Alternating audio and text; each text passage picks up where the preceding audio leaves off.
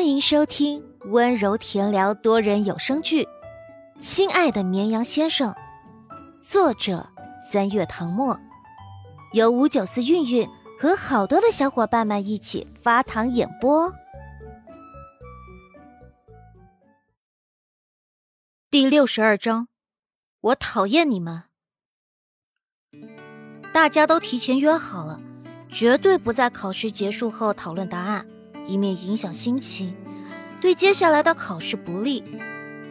中午在食堂吃完饭，回到寝室休息一会儿。下午考数学。从考场出来，大家的心情都非常沉重，每个人脸上都写满了愁绪。陆眠跟着人流走出教学楼，一路上听到不少同学唉声怨道。他知道，是因为今年的数学格外难。他们做过历年高考数学卷子，对每一年的试题难度都很了解。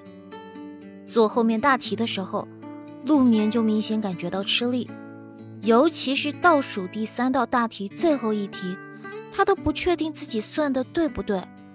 反正算了一整张草稿纸。虽然说好不讨论答案，同学们出来后还是忍不住抱怨几句：“哎，我完了。”选择题有两道是靠点兵点将瞎猜的，填空题有一道不确定，这还不算什么，倒数第三道大题那是什么东西啊？我能说最后一问我连题都没读懂吗？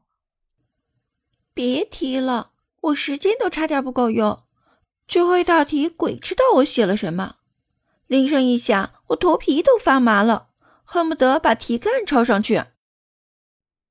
其实最后那道题我有印象。复习时好像做过类似的题型，却怎么也想不起来要从哪里下手，这才是最可悲的。比起这样，我宁愿什么都不知道。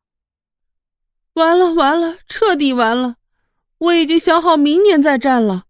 幸好那天晚上没有把资料书和笔记都扔掉。别让我知道今年的数学题是谁出的，否则我一定诅咒他。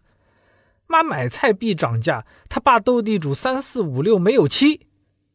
本来听到前面那些话挺郁闷，然而后面某个男生的哀嚎，让大家哪怕在心情不好的情况下，也忍不住笑出声。陆明望着天边的晚霞，等了一会儿，宋宋出来了。本以为他也要跟着抱怨两句，谁知他竟出奇的冷静。一句关于考试的话都没说，让人觉得他胸有成竹。他不说，陆眠就没有主动提起。两人去食堂吃饭，然后绕着操场漫步两圈，决定今晚早点休息，迎接明天最后两门考试。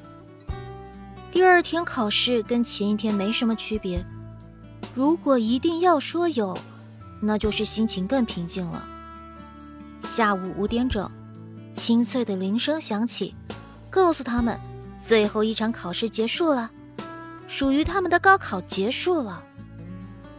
陆眠坐在考场里，桌面的卷子被收走了，他的位置靠窗，一转头就能看到外面广阔的天空，一栋栋教学楼矗立，四周是翠绿的杨树。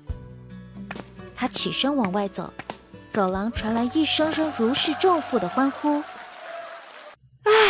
我的高中生活终于结束了。管他考的怎么样，我现在只想玩儿。先回家睡三天三夜再说。整个高三时期，老子都没睡过一个好觉。陆眠走出考场，遇到了曾经的初中同学，他们不在附中上学，这次是被分到这边的考场考试。他们隔着人群望向他。朝他点头微笑，陆明愣了下，挥了挥手里的文具袋，算是回应。周围的同学都沉浸在高考结束的喜悦中，不管考得好或不好，都已经成为定局，无法更改。想那么多干什么？还是计划要怎么度过接下来三个月的假期比较重要。陆眠也扬起唇角，摆了摆手背，浑身轻松。他在路口等了一会儿，没看到宋宋的身影。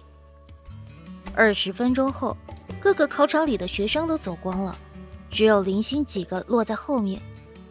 陆眠不禁疑惑：难道宋宋和他走差了？这么一想，他先回了寝室，却看到桌上有一个文具袋，显示宋宋已经回来过了。陆眠打开关机了两天的手机，屏幕上弹出一条微信：“我有点事，先走了。我让聚会再联系。”宋宋一结束考试就回到寝室，简单收拾了下，往学校外面走。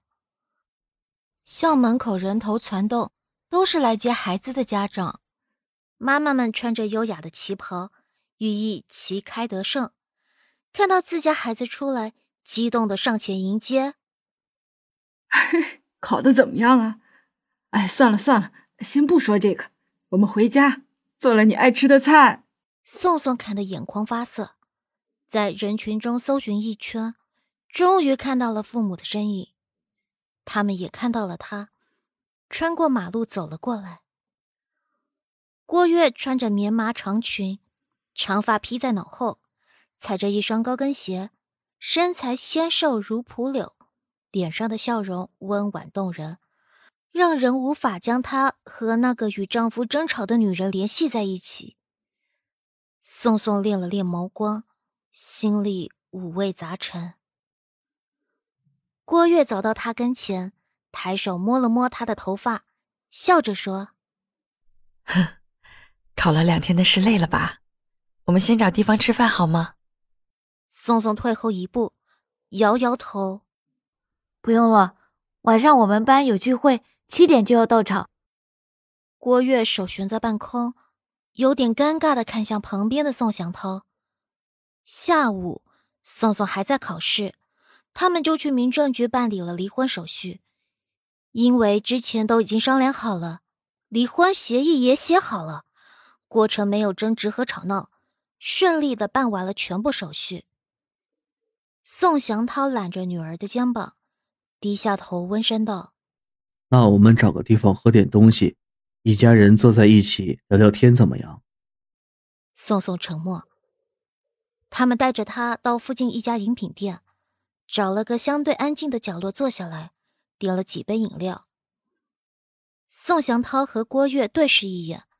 他清了清嗓子，说：“宋宋，爸爸妈妈有件事要跟你说，我们，我们离婚了。”他顿了一下，观察女儿的表情，却发现她没有丝毫异样，仿佛早就知道了这件事。我知道，突然跟你说这个，你可能接受不了，但我们是经过认真考虑做下的决定。郭月说：“你以后跟着爸爸一起生活，要乖乖听他的话。妈妈有时间会来看你的。想要什么东西也可以打电话跟妈妈说。